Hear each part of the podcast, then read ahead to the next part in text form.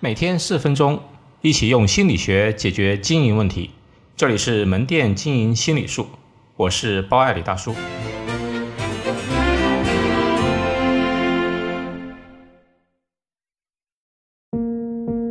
风中效应，把最好的留在最后。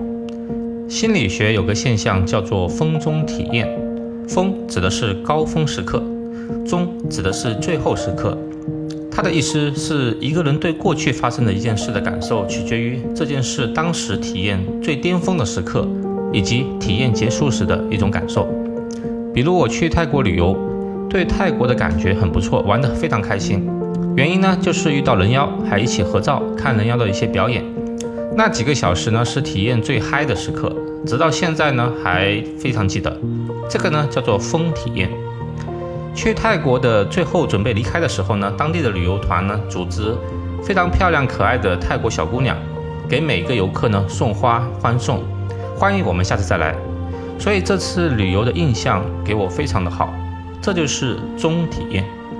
既然风体验跟中体验决定了人对一次体验的总体感受，那对我们平时看问题有什么启示呢？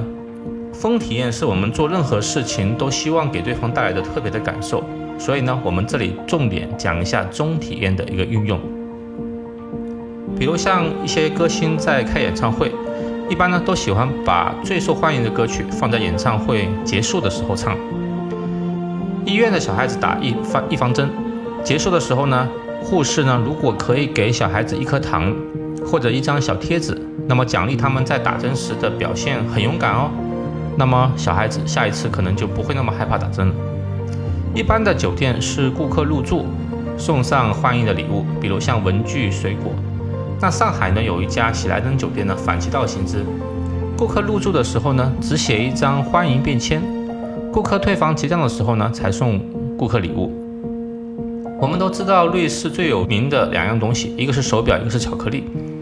瑞士的航空公司呢会在顾客下飞机的时候每人发一包巧克力，离开的时候呢。品尝甜滋滋的味道，当然印象会更加深刻。我如果我们反过来想一下，如果顾客一上飞机就发巧克力呢？吃完了中间可能发生一些顾客觉得饭不好吃、服务不好等埋怨，那么下了飞机之后，可能总体的评价就不会太高。所以巧克力要最后发。风中体验对于我们门店有什么启示呢？比如像顾客走后，一定要礼宾送顾客到门口，亲切的告别。我见过有些品牌呢，会要求顾客离开三分钟之内，发一条短信或者微信给顾客，表示感谢他的光临。如果有准备一些小礼品，可以一颗糖果给顾客的小朋友，有菊花茶，离开的时候呢，啊，送给顾客一瓶。相信我，顾客一定会以后再光临的。总之，我们要把最好的留在最后。